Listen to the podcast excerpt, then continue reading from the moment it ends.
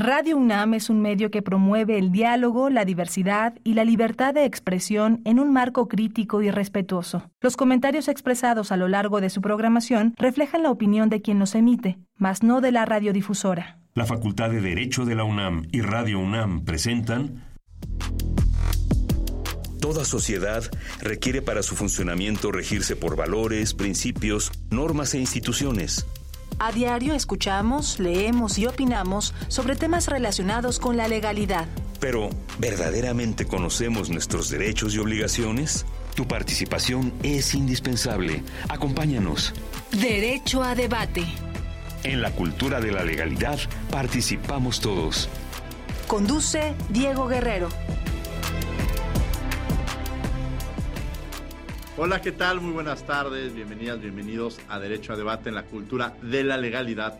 Participamos todas y todos. Mi nombre es Diego Guerrero y como cada martes les agradecemos que nos sintonicen por el 96.1 FM. Estás en Radio UNAM. El día de hoy me acompaña la conducción quienes son la esencia de nuestra universidad, Ashley Yanin Aguilar Mejía, quien entra a segundo semestre en la Facultad de Derecho. Ashley Yanin Aguilar Mejía, ¿cómo estás? Bienvenida a Derecho a Debate. Muy bien, gracias maestro. Muy agradecida de poder estar en compañía de nuestras tres invitadas, al igual que con nuestro querido conductor, el maestro Diego Guerrero. Eh, es un tema bastante complicado el día de hoy. Hablaremos sobre el Blue Monday o el día más triste del año. También va eh, junto con el tema de la depresión. La depresión puede llegar a ser más común de lo que se cree. Inclusive el psicólogo Cliff Arnold en el año 2005 hizo un estudio en colaboración con la agencia de viajes Ski Travel para determinar el día más triste del año. Para lograr su objetivo, mm, diseñó una fórmula la cual determinó que el tercer lunes de cada año es el día más triste del mundo, o el llamado Blue Monday. Dicha fórmula toma en cuenta los gastos realizados en el mes de diciembre, el clima, la cantidad de dinero que se colabora, que se cobrará a finales de año, de, de enero, así como las motivaciones para las cosas que se aproximan y la necesidad de avanzar para lograr los objetivos que se vienen en los siguientes meses. Todo esto genera un gran estrés y un sentimiento de estancamiento para llegar a las metas deseadas que se han propuesto a inicios de año. Centrándonos en este tema, el eh, eh, las, eh, psicológicamente la depresión es un trastorno mental. Existen muchos mitos y prejuicios alrededor de esta. el tema puede llegar a causar confusión o desinformación debido a la cantidad de información en las redes que se tiene, lo cual es perjudicial para muchas personas. La salud y la vida cotidiana de estas personas que son víctimas de la desinformación puede llegar a ponerse, tornarse de una manera oscura si no se tiene la atención debida de un profesional. Es por eso que hoy en día tenemos a, tres, a dos expertas de la salud mental para que nos den su opinión sobre el tema. La Organización Mundial de la Salud estima que el 4% de la población mundial padece de este trastorno. Pero ¿cómo se genera esta enfermedad? Esta y más preguntas serán contestadas por nuestras invitadas del día de hoy. ¿Quiénes son nuestras invitadas? Platícanos. Nuestra conductora invitada es la maestra Laura Patricia Barrera Méndez, jefa de la División de Educación Continua de la Facultad de Psicología de la UNAM. Maestra Laura Patricia, me da mucho gusto recibirla aquí en Radio UNAM, en la Facultad de Derecho. A mi homóloga en esta Facultad de Psicología, la recibo con mucho gusto y con mucho cariño. Bienvenida a esta facultad. Muchas gracias por la invitación. Gracias. ¿Quiénes son nuestras otras invitadas, Ashley? La siguiente es la doctora Adriana de Jesús Zapata Sánchez, psicóloga y sexóloga. Adriana, qué gusto verte años, años después de, vernos, de reencontrarnos, estas convivencias que hemos tenido.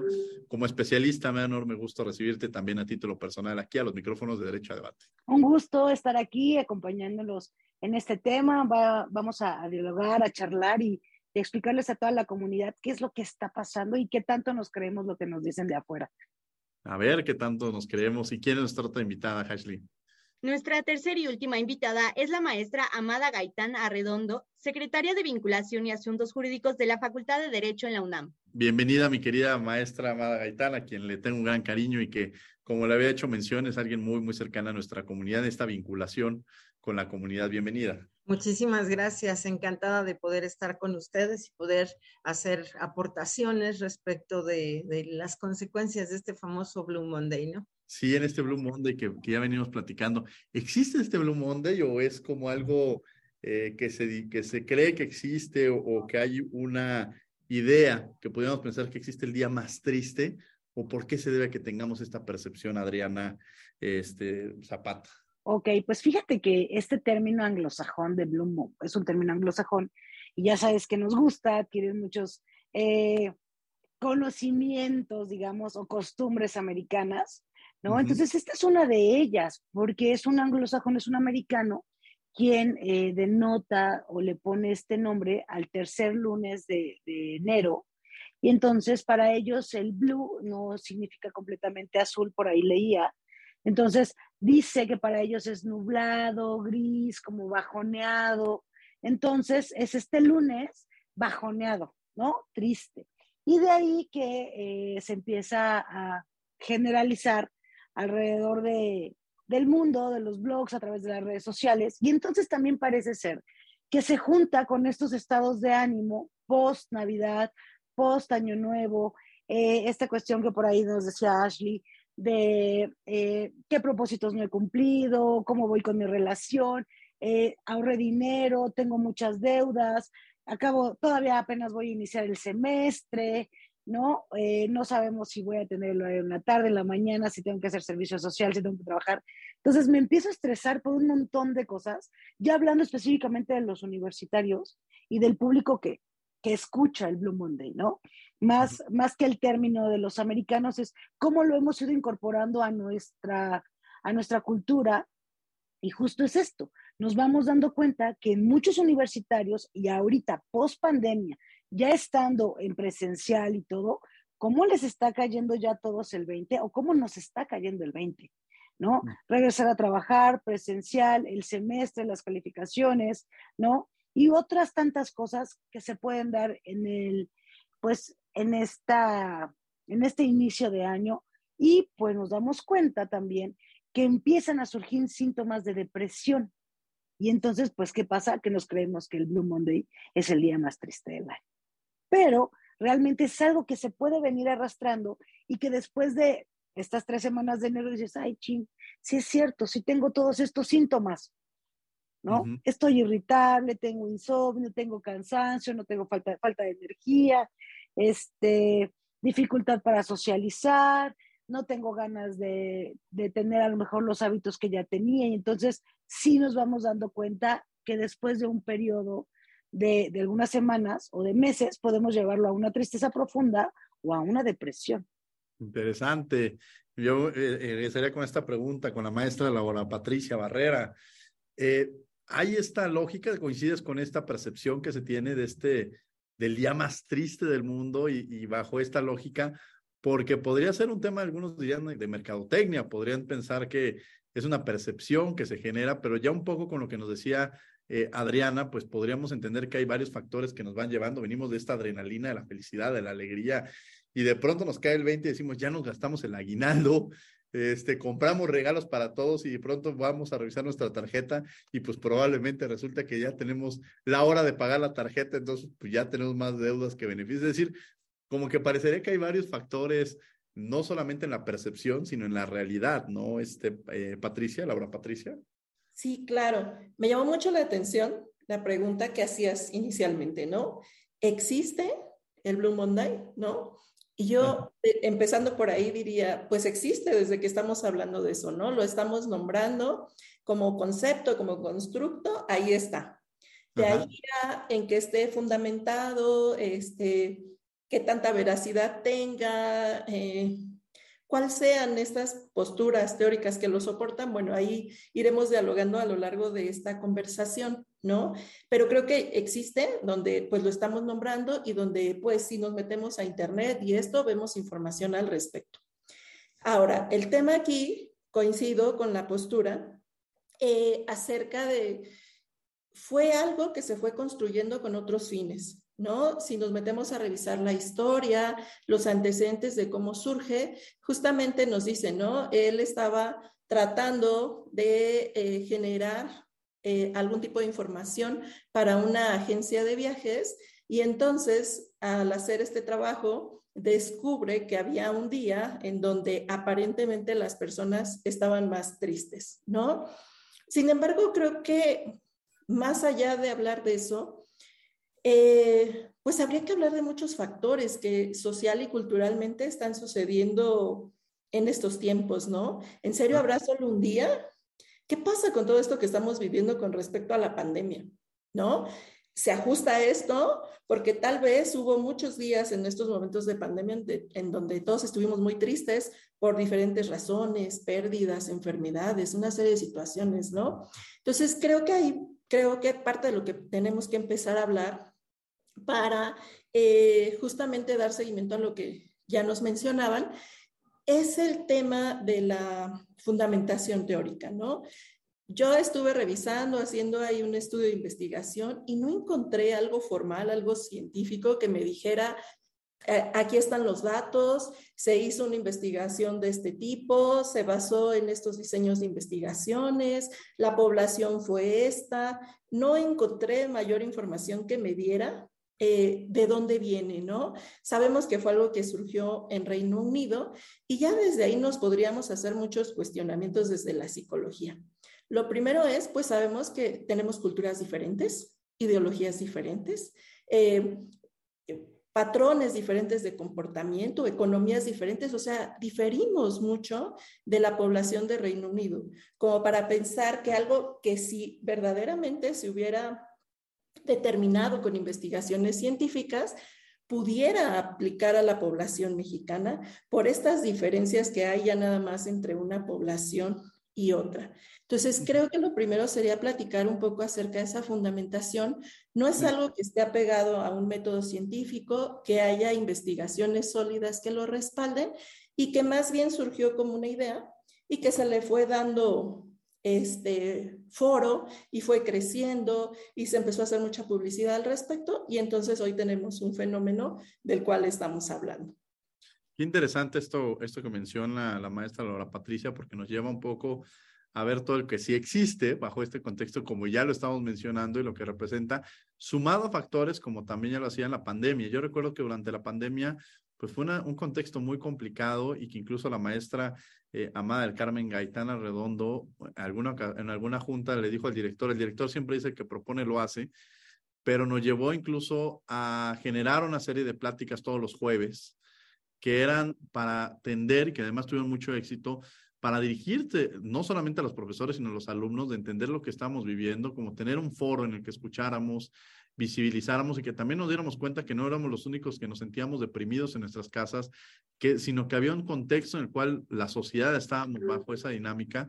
Y pues atendernos, que yo creo que hay una cosa que muchas veces pues si nos rompemos el brazo en automático vamos y, nos y vamos al hospital para que nos curen, para que si nos rompemos una, una pierna también, pero a veces nos dejamos pendiente el tema de atendernos de la parte este, psicosocial, me atrevería a decir, la parte eh, de las emociones, de la parte mental, y lo dejamos muy afuera de la importancia que tiene y que creo que si, eh, atendiendo a esa podríamos atender otros roles, otros factores que están en nuestro entorno y que a veces no la visibilizamos y no le damos la importancia que tiene y la pandemia nos mostró la realidad en la que nos encontramos. Maestra Amada, ¿cómo atender a esta comunidad? ¿Cómo acercarnos a esta comunidad?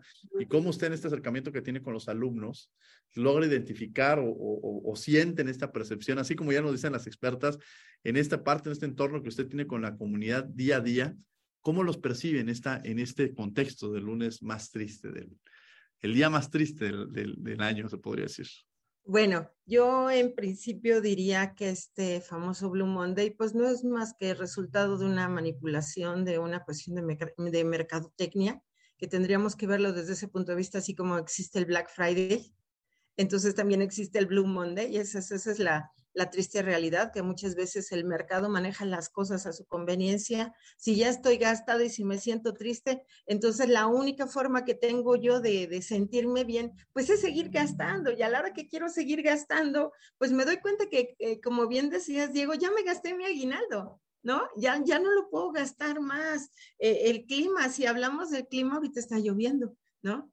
Está, se oscureció todo, está lloviendo, algunas personas, me incluyo, la lluvia como que me produce cierta flojera, vamos a llamarlo de esa, de esa manera, ¿no? Como que prefieres mejor estar en tu, en tu camita, contenta, feliz de la vida, este, y, esto de alguna manera, y si nosotros incluimos que venimos así como, como bien decías, de una efervescencia, estamos así contentos y viene la Navidad y, y, los preparativos y todo, y eso nos mantiene como ocupados y de repente se acaba todo esto porque se acaba, ¿no? Entonces eso trae como consecuencia de alguna manera que, que también baje nuestras, nuestras pilas, ¿no? Y aquí lo interesante es ver en qué momento histórico, hablando de lo, lo, que veíamos en la, en la mañana en clase, en qué momento histórico nos encontramos en este momento. Estamos todavía en una post pandemia, si le quieren llamar post pandemia, que seguimos en pandemia, que estamos en una sexta ola, que no sabemos qué es lo que va a suceder, que no sabemos qué clase de bichos van a venir, que ya no se ha hablado de vacunas, por ejemplo, en este momento que, se habla para vacunas para, para niños, pero ya no para los adultos. ¿sí? Que hubo quien se quedó sin vacunar, me voy a enfermar, no me voy a enfermar. Eh, tengo deudas al por mayor, si me, si me enfermo en este momento, ¿cómo voy a salir adelante? son una serie de factores que, que, van haciendo que crezca esa ansiedad, y, y esto, para, qué bueno que tenemos aquí a nuestras psicólogas, esa ansiedad que va a ir creciendo, ese estrés que va a ir creciendo y que se puede convertir en depresión. Aquí yo creo que lo importante es que nuestras especialistas nos digan cómo notamos que existe el estrés y cómo notamos cuáles son esos, esos eh, como puntos que nos dicen que, que estamos cayendo, que ya ese estrés se está convirtiendo en depresión, que es algo que todos tenemos. ¿Cómo lo vemos con nuestros alumnos? Se nos acercan mucho en, materia, por ejemplo, en materia familiar, pues eh, yo les digo, si hay algo que los abogados siempre deben de saber, es materia familiar. ¿Por qué? Porque todos tenemos una familia. ¿No? Entonces, a la hora que tú comiences a hablar de familia y de todos los problemas de violencia familiar y demás, este, los, los alumnos se te acercan o incluso me dicen, ustedes, usted la maestra Gaitán, sí, oiga maestra, necesito platicar con usted. ¿Qué acabo haciendo? Platico con ellos. Em, creo que ayer también lo, lo decíamos en clase, no somos los especialistas, los abogados no somos los especialistas, pero sí tenemos que tener cierta información para darnos cuenta que nuestros alumnos requieren apoyo psicológico. Incluso en la facultad contamos con ese apoyo psicológico y que adicionalmente está abierto no solamente para nuestros alumnos, sino para todo el público. Entonces voy a hacer un comercial. Eh, si quieren en un momento dado recibir ese apoyo, pueden escribir apoyo psicológico arroba derecho.unam.mx. Apoyo psicológico arroba derecho.unam.mx. Yo creo que sí es bien importante que así como, como me empiezo a moquear y entonces voy al doctor, no vaya haciendo que vaya a ser influencia, perdón, influenza o, o, vaya a ser COVID o un simple catarro que me vaya a tirar en la cama, pues también debiéramos de, de, de tener prendidos esos foquitos rojos y decir, necesito ayuda y pedirla y aceptarla, porque yo creo que son tres puntos y de verdad que yo creo que nuestros alumnos están cada día más conscientes de esto. Sí, platicábamos de un poco del contexto que nos puede llevar a, imaginar o pensar todo lo que hay en torno a este día. Eh, quizá hay varios factores siempre que nos llevan a la tristeza, desde, no sé, los países escandinavos, ¿no? Donde todo, donde todo el día es más oscuro, o, el frío. Creo que hay factores tanto físicos como sociales que influyen de alguna manera en, todo este aspecto. ¿Y cuáles podrían ser las implicaciones, Adriana? ¿Cuáles podrían ser las consecuencias de que exista un día como tal? Imaginar en esta, pues, orbe, que además dicen que la felicidad se transmite, pero también la tristeza, las alegrías. Si ves a alguien sonriendo, tú en automático a veces sonríes, pero también si te enfrentas a alguien que todos están tristes, pues creo que hay una ola colectiva este, ahora sí, como dicen, el contagio de las enfermedades como el COVID, pues también hay un contacto, un contagio de emociones, ¿no? Así es, y decías, bueno, ¿cuáles son, cuáles son, la pregunta fue, ¿cuáles fueron los síntomas o cuáles son las emociones? Las implicaciones, las consecuencias que en un momento dado pueden existir eh, de que haya un día como el día más triste del, del año, ¿no? Pues para empezar, yo creo que identificaríamos si eh, lo que tenemos es ansiedad o estrés, ¿no? A diferencia, por ejemplo, eh, a veces pensamos que es lo mismo, Pero, por ejemplo, el estrés es la respuesta física o mental de una causa externa, por ejemplo, tener muchas tareas, el tráfico, los gastos, las deudas. Y la ansiedad es la causa, eh, es la reacción del cuerpo al estrés. Y entonces, esta diferencia es que si la ansiedad se nos va acumulando después de eh, pues todas estos, eh, estas presiones que ya mencionaban nuestras, nuestras compañeras, entonces es, ¿qué, ¿qué me va a ir pasando? Voy a tener bajo rendimiento, no voy a socializar, voy a tener problemas de pareja, incluso voy a tener un líbido bajo, ni siquiera voy a estar pensando en mi sexualidad, en las tareas, ¿no? Eh, muchas veces también podemos descuidar a los hijos, eh, ¿qué otra cosa? Eh, pues obviamente vas escapando de los bancos, no contestas las llamadas y pues empiezas a generar, imagínate, este, esta ansiedad que te puede llevar ahora sí entonces a una depresión importante. Entonces, ¿qué pasa ahorita?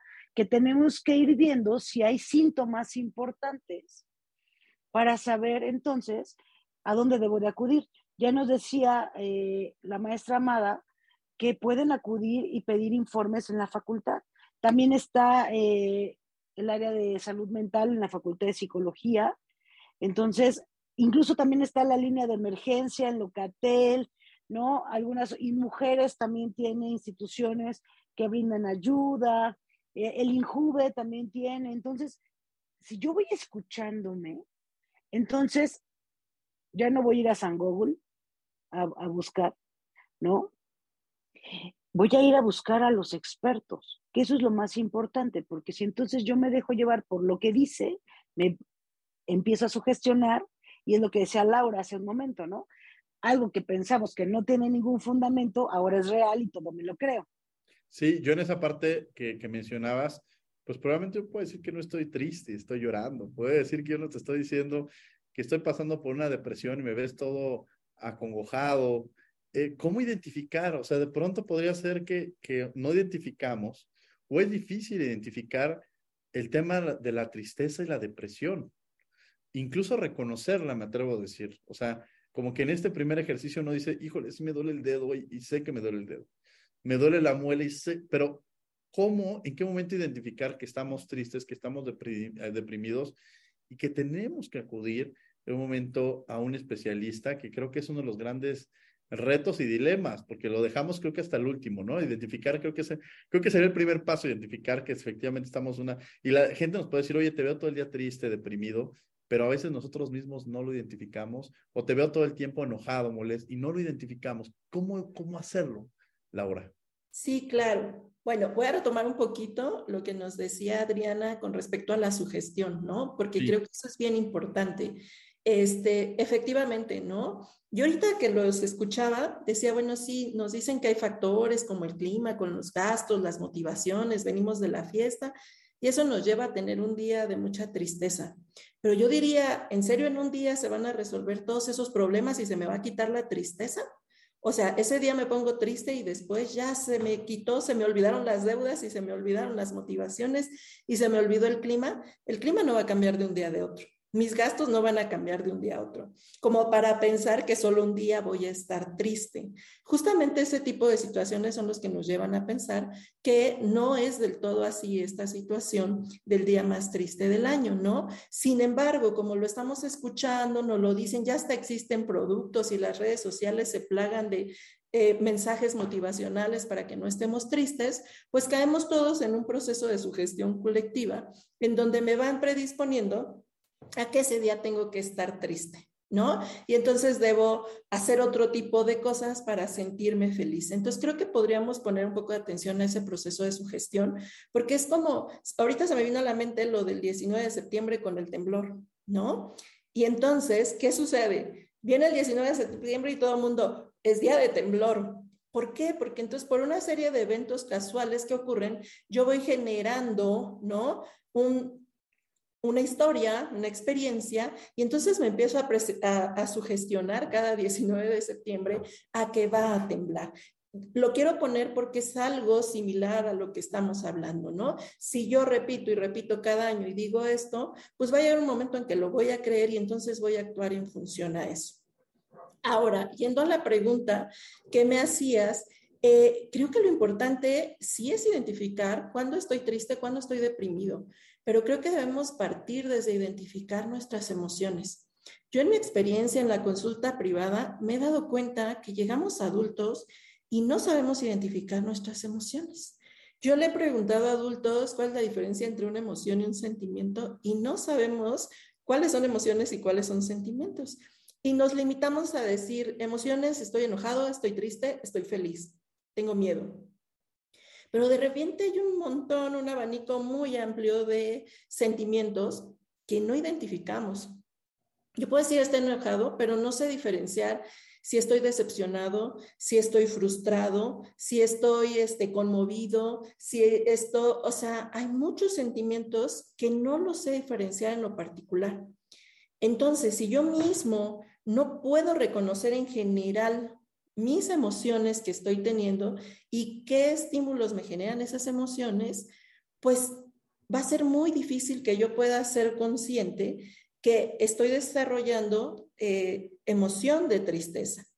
Y entonces esa se va instalando, se va instalando, se va manteniendo. Y a lo mejor tuve un día malo, porque todos podemos tener un día malo de tristeza, pero no todos nuestros días. Pero entonces me voy acostumbrando a vivir con ese sentimiento de tristeza y por eso después no lo identifico. Y aunque los demás me digan, te veo triste, yo ya no lo veo porque ya me acostumbré a vivir con esa emoción cargando. Y entonces, ¿qué pasa? Que esa emoción de tristeza se va haciendo más compleja, se va combinando con otros factores, va desarrollando otros síntomas y cuando me doy cuenta ya estoy metido en una depresión. ¿No? Entonces, esta parte de cómo identificar, lo primero sería empezar a conocerme a mí mismo, conocer qué dice mi cuerpo ante diferentes estados de ánimo, ¿no? Porque si pasa, y pasa mucho con el enojo, ¿estás enojado? No, no estoy enojado y todos vemos claramente que está enojado y dice, no estoy enojado.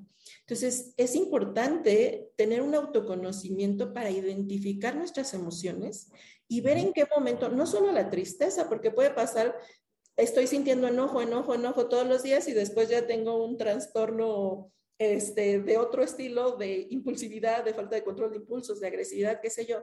Entonces, siempre es importante estar atendiendo nuestras emociones en el día a día. Puntualizando en esto de la tristeza, digamos que la tristeza es una emoción que se genera a partir, ah, me dicen, falleció tal persona, pues genero ese sentimiento de tristeza.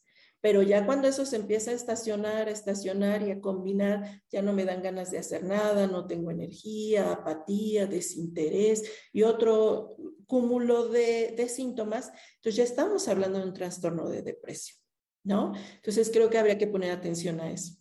Maestra Amada Gaitán, antes de hacer el, uso del micrófono a Ashley, me llama en su experiencia como profesora, pues generalmente hemos transitado por grupos y, uno imagina su primer grupo cuando dio clases y al último grupo. Y recientemente me decían algunos profesores de primer semestre, sobre todo, que veían una generación muy distinta a la que habían tenido en años anteriores, muy identificada. Algunos argumentaban, pues es que quizá no pasaron por la prepa de la secundaria, pues casi brincaron a la universidad. O sea, como que hubo varios factores que, que preocupaban y ocupaban a los profesores de primer semestre y, y todos quizá coincidían en la situación que se estaba viviendo. En ese trance, en este proceso, en su experiencia como profesora, ¿notó algún cambio en los alumnos? Quizá me estoy desviando, pero sí creo que es un tema también que nos lleva a reflexionar en la forma de que están pensando y en este, el, el día más triste del año que van a vivir seguramente por primera vez los alumnos que ahora entran al segundo semestre como Ashley, aprovechando ese tema, todo lo que representa lo que se vivió frente a una pandemia y cómo cambió a una nueva realidad y a una nueva generación de estudiantes, de, egresados y de futuros profesionistas. Yo creo, Diego, que no cambió solamente con nuestros alumnos de primer semestre. Yo también tengo primer semestre en ser universitario.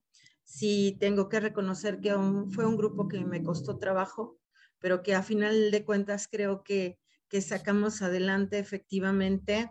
Nos decían, son alumnos que vienen de, em, de la secundaria a la universidad. En realidad no, no es cierto. Son alumnos que vienen de, de, un periodo muy corto en preparatoria y, Ashley no me va a dejar mentir. y preparatorias que normalmente, o CCHs que cerraron, eh, aquellos que vienen de, de, este, de escuela eh, de paga, pues a lo mejor no lo van a entender así, pero en el caso de nosotros, que estaban cerrados por problemas de feminismo y de cuestiones de esta naturaleza, ¿no? Entonces realmente siento que en muchas ocasiones venían enojados, ¿sí? que venían frustrados por, por todo este tiempo que pasaron encerrados, porque perdieron, y, y, así te lo dicen, perdieron como la etapa o la mejor etapa de su vida, que es la preparatoria, ¿sí? De, de, crecimiento personal, de desarrollo, de sociabilización. Y, y, y entonces, obviamente, de alguna manera quisieron hacerlo como que es, yo les digo que es como cuando tienes una pelota en el agua y que la estás presionando, a nuestros jóvenes los estuvimos presionando para que se quedaran en casa, ¿no? Que viene a hacer esa agua y cuando tú presionas mucho una pelota dentro del agua va a salir disparada por donde pueda. Entonces, eso quizá le sucedió a muchos de nuestros alumnos y creo que que nosotros como, como adultos también tendríamos que comprender eso y yo pediría también comprensión para nosotros adultos porque pasamos por lo mismo. Todos de una o de otra manera sentimos esa, ese, cambio radical de poder o de estar encerrados en nuestra casa, de, tener que, cambiar nuestras formas de vida, pero a final de cuentas el ser humano es adaptable y tenemos que acostumbrarnos a esta nueva forma de vida y yo creo que así como ellos son distintos, nosotros también tenemos que entenderlos desde ese punto de vista, tratarlos adecuadamente. Obviamente hay, si hay problemas de salud mental, por supuesto, yo creo que todos, todos, todos, sin excepción, las tenemos. Sí, porque cambió radicalmente nuestra forma de vida, nuestra economía, eh, la forma en que nos desarrollamos en familia eh, antes de que entráramos al aire, justo eso estábamos diciendo, ¿no? Los, los problemas tan grandes que se dieron en las relaciones de pareja, en las relaciones padres e hijos, que no estábamos acostumbrados, me incluyo en la lista, a, convivir todo el tiempo con ellos. Entonces tuvimos que reorganizarnos, hablando de familia, tuvimos que reorganizarnos, tuvimos que aprender a vivir dentro de un mismo este sitio me pasaba en, en, este momento que mi hijo estaba en una reunión de Zoom y le digo, yo tengo otra, ¿no? Entonces hacíamos uno arriba, uno abajo, otro en la recámara, otro en la cocina, o sea, realmente hubo que, que, que, volver a, echar a andar esos, esos mecanismos en las relaciones familiares y tristemente esto pues ha subido nuestra violencia familiar en un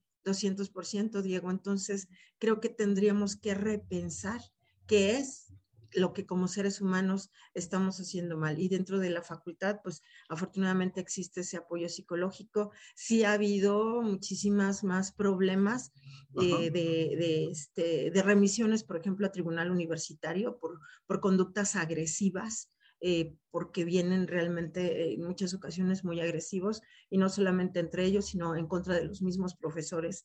Entonces, toda esa parte vamos a tener que, que tratarla, tenemos que, que, ser más empáticos, que platicábamos en la mañana ju justo de esto, ¿no? Y, y, y entenderlos, pero también ellos deben entender que existen consecuencias cuando nosotros no nos ajustamos. Claro a las normas. Entonces, sí, sí es una ah, situación complicada. Antes, la que de, darle, antes de darle la palabra a, a Ashley, me gustaría preguntarte, lo platicábamos con, con Adriana en, antes de iniciar el programa, tú eres civilista, te dedicas a temas de derecho familiar también.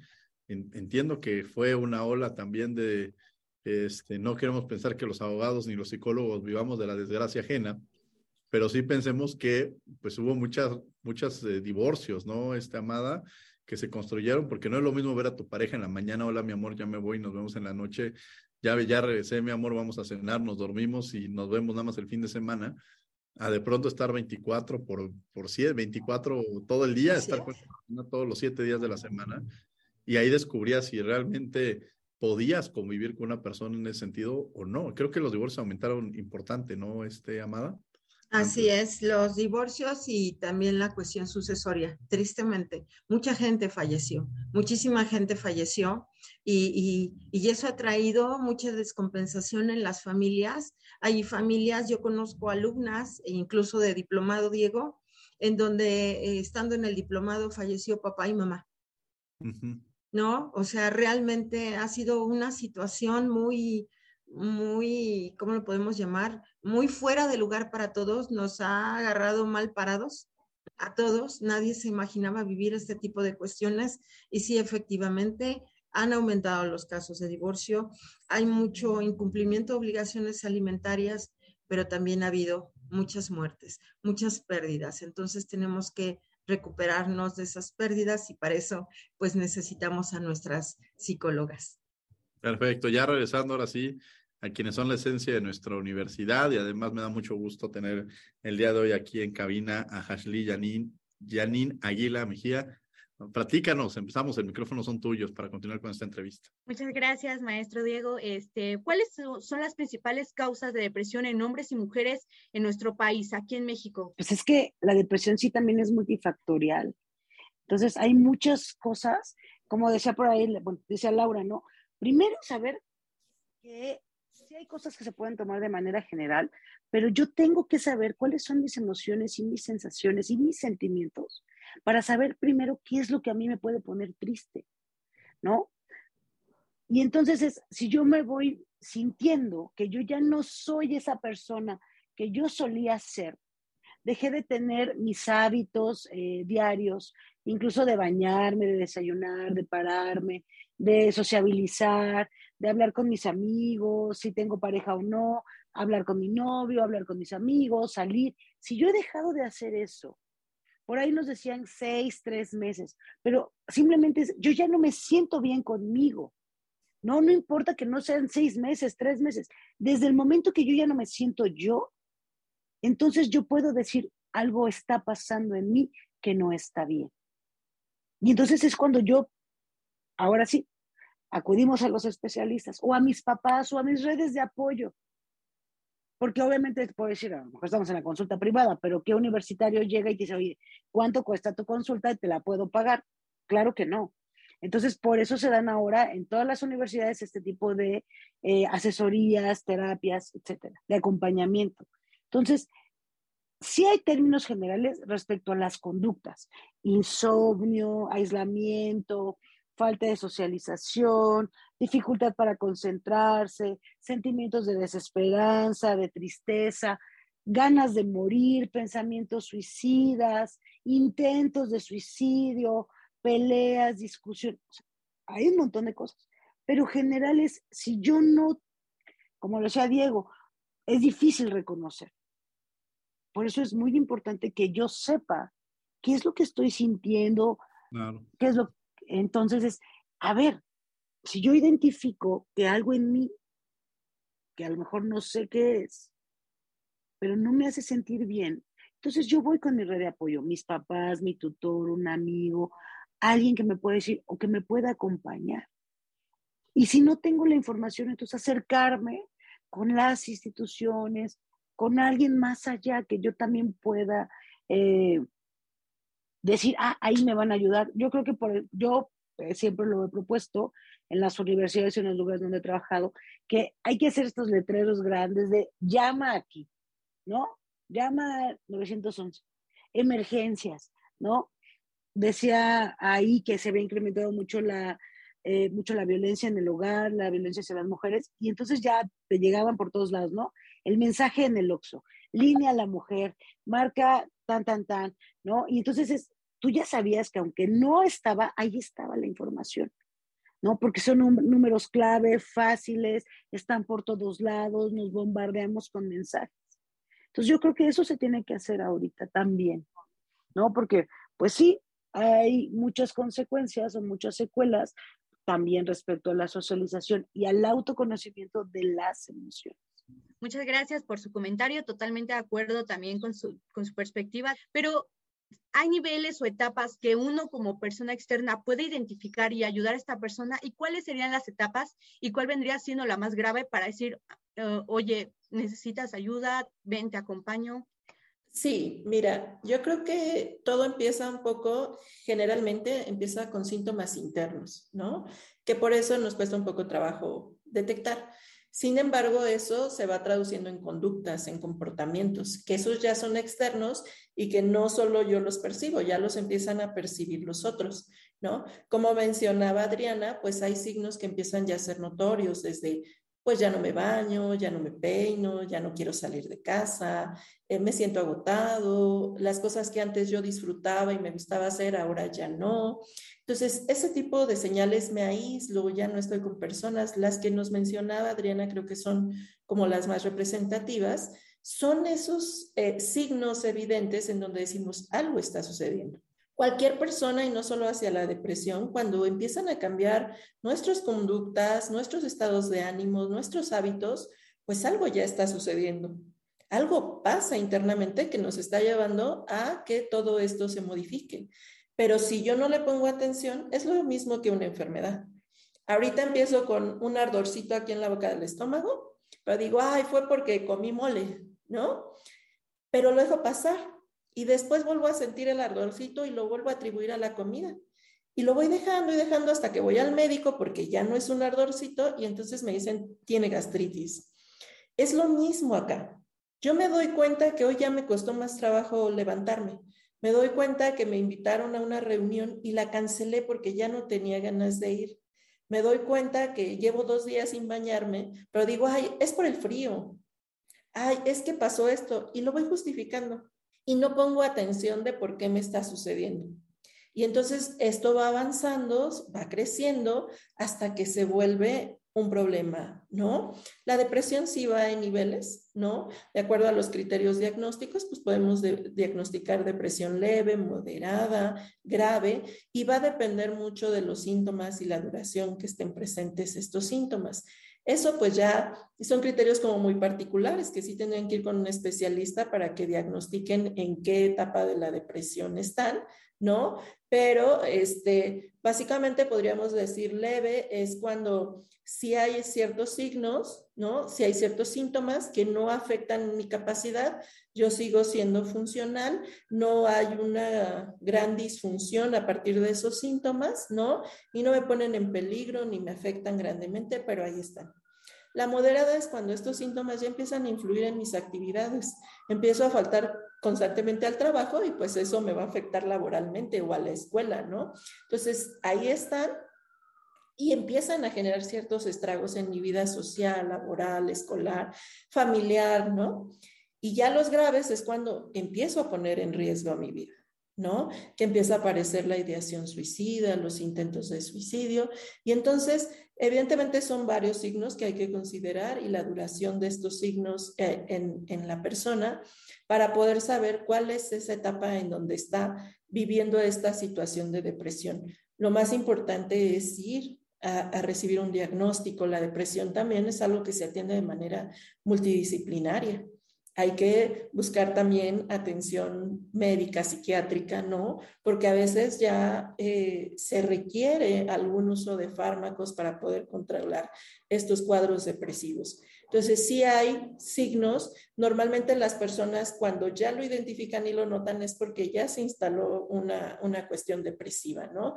Eh, ya seguro si llegan por eso es porque sí ya ya seguro va a haber un diagnóstico de depresión, porque es muy difícil que lo detecten previo, por lo mismo que tenemos esa cultura de irlo dejando pasar y no darle importancia hasta que sí nos empieza a afectar en pues nuestras actividades, en nuestro entorno y toda esta parte. Es muy importante siempre pedir ayuda. Tú decías, ¿qué hacen los de afuera? Pues si tú estás viendo que alguien que está cerca le está sucediendo, pues ofrecerle el apoyo. Yo te acompaño, vamos a buscar alternativas, este, vamos a ver quién te puede apoyar. Muchas veces dicen esto, es que no tengo dinero para la terapia. La terapia es cara, pero hay muchos lugares que son o gratuitos o los costos son muy bajos o que incluso son de instituciones públicas que ofrecen los servicios de psicología y podemos acceder a ellos. Entonces, no es una limitante esa, pero sí hay que buscar. Entonces, si yo veo que alguien ya está triste, que veo que ya lo veo que no se arregla tanto, que de repente ya no quiere estar tanto con las personas, que se aísla, que este el pesimismo, ¿no? Todo es pesimismo, habla muy fatalista, toda esta parte, pues son señales de alarma para decirle, oye, necesitas ayuda, busquemos apoyo, ¿no? A veces escuchar es bueno, pero no es todo. Sí, vamos a tener que ir a un corte y regresamos a los micrófonos de Radio UNAM. Está en 96.1 FM. No se vayan. Descubriendo tus derechos. Bien, estos fueron Descubriendo tus derechos. Estás en Derecho a Debate en Radio UNAM. Esto es 96.1 FM. La última y nos vamos, la última y nos vamos. Empezamos con la maestra Amada del Carmen Gaitana Redondo.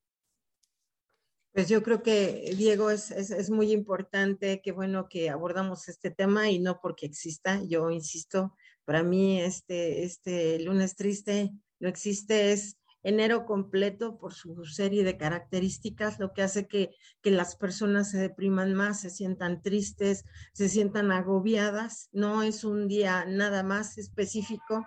Entonces yo creo que que valdría la pena que tomáramos en cuenta que, eh, qué importante es de lo que nos hablaban ya nuestras psicólogas y hablar de esas redes de apoyo, que nuestra primera red de apoyo es nuestra familia, que tenemos que empezar a, confiar en nuestra familia, hablar sobre todo nosotros padres, hablar con nuestros hijos abiertamente, ¿sí? De, como dicen por ahí, de corazón a corazón, porque yo creo que eso es bien importante. Eh, a veces no es necesario cruzar palabra, una caricia, un cariño, un abrazo, un simple abrazo. Qué rico es abrazar a la otra persona que es ah, incluso de aquello que se nos privó durante la pandemia, ¿no? No podíamos abrazar, ¿no?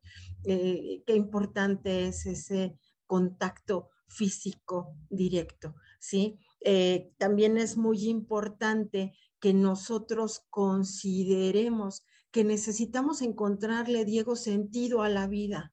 Tenemos que buscarle sentido a la vida, tenemos que, que considerar que cada día es único, que es un regalo que nos está dando Dios, la naturaleza, como quieran llamarlo. Estamos aquí y estamos aquí por algo y estamos aquí y todo mundo lo dice para ser felices, para amar y ser amados. Qué importante es esto de encontrarle sentido a la vida, de darnos cuenta que las deudas, bueno, ya mejoraremos, ir, ir, teniendo como esos planes de vida que son tan importantes y entonces, ¿cómo voy a hacer las cosas paso a paso? ¿Sí? Y que si en un momento dado estoy cayendo, eh, eh, el sentirse triste es es normal, todos llegamos a sentirnos tristes.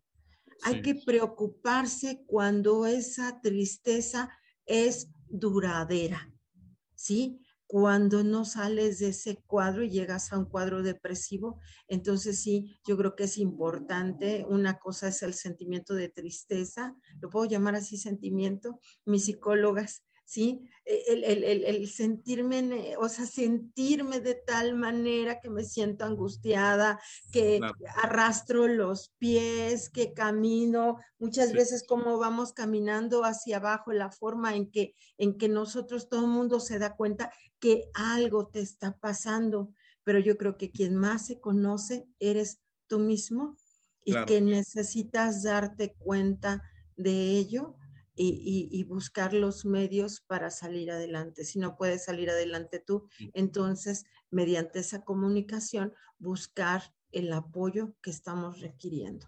Y si es de un especialista, pues yo creo que mejor.